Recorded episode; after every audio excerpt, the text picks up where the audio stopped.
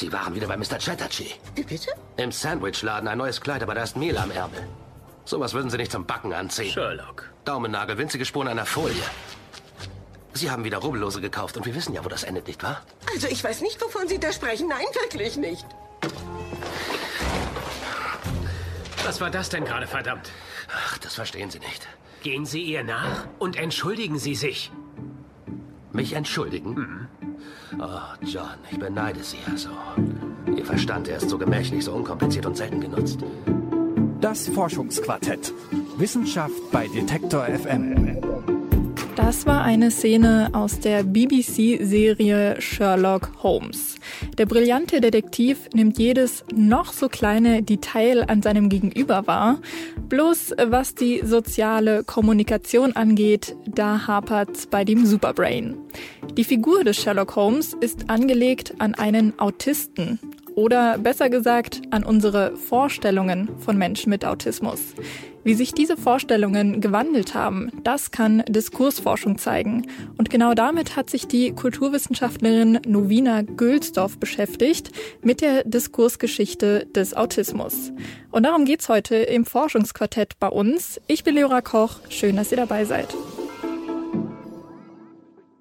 Ursprünglich haben Mediziner mit dem Begriff Autismus Kinder beschrieben, die dem Anschein nach in sich selbst versunken und von der Außenwelt wie abgekoppelt sind.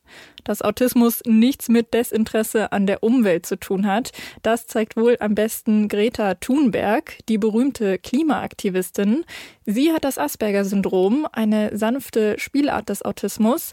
Und was Psychiatrie-Lexika als Entwicklungsstörung listen, das sieht sie als Fähigkeit. Wie sich das Bild von autistischen Menschen in unserer Kultur verändert hat, darüber hat mein Kollege Dominik Lenze mit Novina Gülsdorf gesprochen und mir dann aus dem Homeoffice berichtet. Hallo Dominik. Hi Leora. Dominik, vielleicht als allererstes klären wir mal, wie wird denn überhaupt Autismus heutzutage definiert? Da kursieren ja immer mal wieder ganz verschiedene Ansätze und Meinungen zu. Ursprünglich ist das als kindliche Entwicklungsstörung beschrieben worden. Ähm, als solche findet man die auch heute noch in vielen Lexika. Und da muss man erstmal unterscheiden zwischen dem sogenannten Kenner-Autismus und dem Asperger-Autismus. Interessant ist hier vor allem der Asperger-Autismus. Ähm, das sind Menschen, die sehr rational sind, äh, vielleicht schon auf eine sehr nerdy, übertriebene Weise rational, dafür, ich sag mal in Anführungszeichen, Probleme mit normaler emotionaler Kommunikation haben. Die Medizin spricht heute von Autismus-Spektrumstörung, weil es bis zu einem Menschen, der wirklich äh, medizinische Hilfe braucht, weil er ähm, nicht mit der Umwelt interagieren kann, halt eben sehr weit ist. Äh, Menschen äh, mit Asperger oder Aspis, wie sie sich auch selber nennen, sehen das aber überhaupt nicht als Störung oder Krankheit, sondern eher als äh, eine Art anderen Zugang zur Welt und auch äh, inzwischen als eine eigene Identität. Hm. Jetzt geht's ja heute bei uns um die Diskursgeschichte des Autismus. Was kann man sich denn darunter vorstellen? Grundsätzlich geht es in Diskursgeschichte darum, wie zu bestimmten Zeiten über bestimmte Dinge, Sachverhalte ähm, oder eben auch Menschen gesprochen worden ist, wie zum Beispiel Menschen mit Autismus. Und nachdem ich mich mit Novina Gülsdorf unterhalten habe, muss ich sagen, die Forschung darüber ähm, erzählt tatsächlich eine Geschichte. Also im ganz wortwörtlichen Sinne, ähm, in der kurioserweise auch Elvis äh, eine kleine Nebenrolle spielt. Da bin ich mal gespannt, äh, was Elvis damit zu tun hat. Ähm, kommen wir erstmal zur wissenschaftlichen Sache. Wie forscht man denn überhaupt diskursanalytisch über Autismus? Äh, Novina Gülsdorf hat zum Beispiel alte medizinische Forschungsliteratur ausgegraben, aber sie hat auch Phänomene der Popkultur ausgewertet, also Filme oder Serien zum Beispiel. Und wie sich das Bild eines Menschen mit Autismus in der Popkultur verändert hat, äh, das hat sie mir an drei Filmbeispielen ziemlich gut erklären können. Hm. Fangen wir erstmal mit der medizinischen Forschungsliteratur an. Also als Krankheit beschrieben wurde der Autismus ja Anfang des 20. Jahrhunderts und zwar als Unterform der Schizophrenie. Und eine eigenständige Krankheit ist es dann in den 40er Jahren geworden. Äh, da hat man sich dann vor allem mit frühkindlichem Autismus befasst. Wann taucht denn der Autist oder die Autistin jetzt in der Popkultur auf? Also laut Novina Gülsdorf ähm, 1969, zumindest äh, im Film. Dann kam nämlich Change Habits in die Kinos. Da geht's um die Heilsgeschichte eines autistischen Mädchens und der Retter im strahlenden Weiß, der ist dann eben Elvis Presley, der als mitfühlender Arzt das Kind heilt. Und ähm, ja, wir können ja mal kurz in diese Szene reinhören.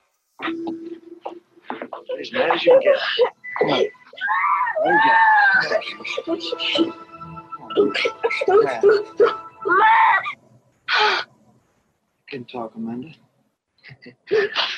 oh, Amanda, we love you. Love you. Love you. Oh Gott. Love? Love. So, was wir jetzt leider nicht sehen konnten, ist die Darstellung des Mädchens Amanda in diesem Film. Die ist erstmal stumm und auch absolut nicht connected mit der Welt. In einer Szene soll sie Bauklötze in so Förmchen reinlegen und das sieht dann so aus, als wäre sie überhaupt nicht dazu fähig. Also sie ist komplett abgekoppelt von der Außenwelt und hilfsbedürftig, bis der Arzt und auch der einzige Mann in dieser Szene kommt und das kleine Mädchen in den Arm nimmt und dann kann sie auf einmal Mama sagen. Wow, was ein Wunder. Ein großes, stereotypisches Drama also. Ja, genau, und aus heutiger Sicht schon irgendwie lächerlich. Aber hier werden ein paar Sachen deutlich, wie man damals Menschen mit Autismus wahrgenommen hat. Ähm, und das hat mir die Frau Gülsdorf erklärt. Da kann man sehr deutlich gerade an der Popularisierung erkennen, wie Autismus jahrelang verfasst worden ist, nämlich tatsächlich als fast psychoseähnliche Störung von Kindern, die dazu führt, dass diese Kinder im Grunde gar nicht wirklich sprechen, nicht in Verbindung stehen, wo davon ausgegangen wird, dass diese sehr starke Selbstbezogenheit oder diese Art des Daseins als wie ein damaliger Psychologe sagte, leere Festung. Ähm, wie diese leere Festung entstanden ist aufgrund äh, Traumata, durch Liebesentzug, durch die fehlende Mutter. Okay, mit mangelnder Mutterliebe hat Autismus aber nichts zu tun, das wissen wir auf jeden Fall heute. Die meisten Wissenschaftler und Wissenschaftlerinnen sind sich heute doch eher einig, dass es so neuronale Gründe für Autismus gibt, oder? Ja, das ist auf jeden Fall der heutige Stand der Forschung. Aber wenn man Autismus, wie man heute weiß, fälschlicherweise als Ergebnis von zerrütteten Familienverhältnissen sieht, dann werden daran eben auch Vorstellungen verhandelt. Zum Beispiel von der idealen Mutter oder von der idealen Familie. Und das wird genau in dieser ähm, Szene in dem Film, die wir eben gehört haben, besonders deutlich. Frau Gülsdorf hat das wie folgt auf den Punkt gebracht. Also man hat im Grunde so eine Kleinfamilie, die sich um das Kind herum versammelt und dadurch äh, zu einer Art Geburt des Selbst verhilft. Das, also da, da, darin kann man unglaublich viel lesen. Da geht es um psychoanalytische Ansätze, allerdings stark popularisiert und stark vereinfacht. Da geht es um die Idee, dass ein Mensch ähm, ohne Liebe eigentlich kein wirklicher Mensch ist und deshalb neu zur Welt gebracht werden muss. Ähm, da geht es aber auch um eine bestimmte Figur von äh, psychiatrischer oder ärztlicher Autorität.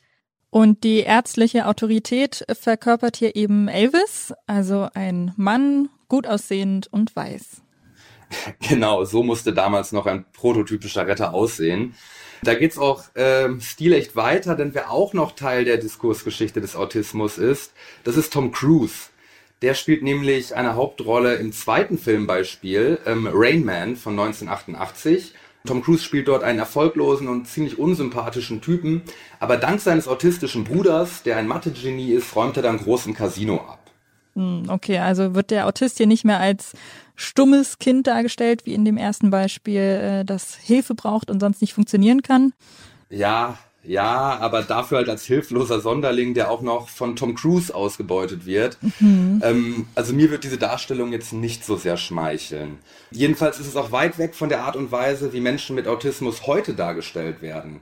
Ähm, Sheldon Cooper aus Big Bang Theory ist zwar etwas nerdy, aber halt auf seine Art ein ziemlich sympathischer Typ. Und naja, Sherlock Holmes, der äh, mag ja seine Probleme haben, aber steckt grundsätzlich eigentlich alle in die Tasche. Und diese Typen von ähm, Menschen mit Autismus in der Popkultur, die sind jetzt so das dritte Beispiel und so das vorläufige Ende dieser Entwicklung. Ja, die zwei, die werden ja auch eher bewundert, ne? So von ihrem Publikum und gar nicht irgendwie als kritisch oder lebensunfähig äh, angesehen, sondern man würde gern so schlau sein wie die zwei. Diese jüngeren Figuren sind einerseits finde ich auf, also man, über die kann man ganz viel sagen, aber es ist schon für mich schon nochmal auffällig, dass ähm, selbst Rainman als erwachsener Mann stark auch infantilisiert wird in der Darstellung. Und ich würde jetzt sagen, bei Sherlock oder auch äh, bei Sheldon Cooper ist das nicht so. Die sind zwar geeky und nerdy, aber das sind eigentlich keine Kinder, sondern das sind junge männliche Erwachsene. Also es ist, ist ein Zeichen auch dafür, dass man inzwischen ähm, davon ausgeht, dass Autismus eben keine Störung ist, die ans Kindesalter gebunden ist oder besonders kindlich sein lässt, sondern dass das eben eine im Englischen sagt man Condition, ähm, das finde ich angenehmer als Störung tatsächlich, also eine Condition ist, mit der die Menschen erwachsen werden. Okay, also das autistische Kind ist jetzt quasi erwachsen geworden. Jetzt auch, wenn man auf die Klischees in der Popkultur schaut, oder? Ja, das sowieso, aber nicht nur da. Ich meine, die Menschen, die in den 40ern und 50ern von Psychiatern beschrieben worden sind, die sind ja auch wirklich erwachsen geworden. Und ähm, diese Menschen haben natürlich auch angefangen, selber über ihren Autismus zu sprechen oder zu schreiben. Ja, ich habe sogar gelesen, dass in den 80er Jahren äh, sogar die erste Autobiografie einer Frau mit Asperger-Autismus erschienen ist. Also kommen da dann Menschen mit Autismus dann endlich auch mal zu Wort und es wird nicht immer nur über sie gesprochen. Ja, und spätestens als das Internet aufkam und es dort auch Foren gab, wo Leute sich austauschen konnten, ähm, da haben sich auch Communities von Menschen mit Autismus gebildet. Das sind selbstbewusste autistische Kulturen und dort hat mir Frau Gülsdorf erzählt, da gibt es auch selbstbewusst identitätspolitische Forderungen. Das Stichwort heißt hier Neurodiversität. Das Konzept der Neurodiversität führt die menschliche Vielfalt auf neurobiologische Unterschiede zurück und kritisiert dabei Labels wie gesund bzw. normal oder pathologisch. Das heißt dann zum Beispiel für den Autismus, bei dem man heute weithin vermutet, er sei hirnphysiologisch begründet, dass er vielleicht mit atypischen neurologischen Entwicklungen zu tun hat, dass das aber eben keine Störung ist, sondern Basis einer legitimen Existenzweise. Die Neurodiversitätsbewegung ist seit ihren Anfängen in den 1990er Jahren eng verschlungen mit dem politischen Autismusaktivismus. Also ich fasse nochmal zusammen. Autismus ist also ursprünglich als psychische Störung beschrieben worden und jetzt wird sie ähm, von Menschen ganz selbstbewusst als Identität formuliert.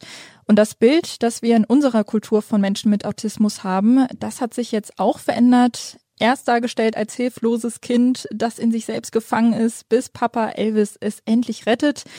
Jetzt ist es ein smarter Außenseiter mit besonderen Fähigkeiten. Genau, und in derselben Zeit haben die Menschen, über die immer gesprochen worden ist, selber das Wort ergriffen. Und ähm, ich persönlich finde, dass diese Diskursgeschichte eben deshalb auch wirklich eine schöne Geschichte ist. Und zwar auch eine ganz lehrreiche übers Anderssein oder was wir eben als, wer auch immer das ist, dieses Wir als anders bezeichnen. Hm. Ja, da stimme ich dir auf jeden Fall zu. Danke dir, Dominik, für den Einblick. Das Forschungsquartett. Wissenschaft bei Detektor FM. Und das war's mit dieser Folge vom Forschungsquartett. Ich hoffe, euch hat's gefallen. Feedback äh, und Themenvorschläge, was immer ihr auf dem Herzen habt, könnt ihr gerne an forschungsquartett.detektor.fm schreiben. Den Podcast findet ihr auf Detektor FM und überall da, wo es Podcasts gibt. Mein Name ist Leora Koch und hier bei mir war Dominik Lenze. Bis zum nächsten Mal. Tschüss. Tschüss. Macht's gut.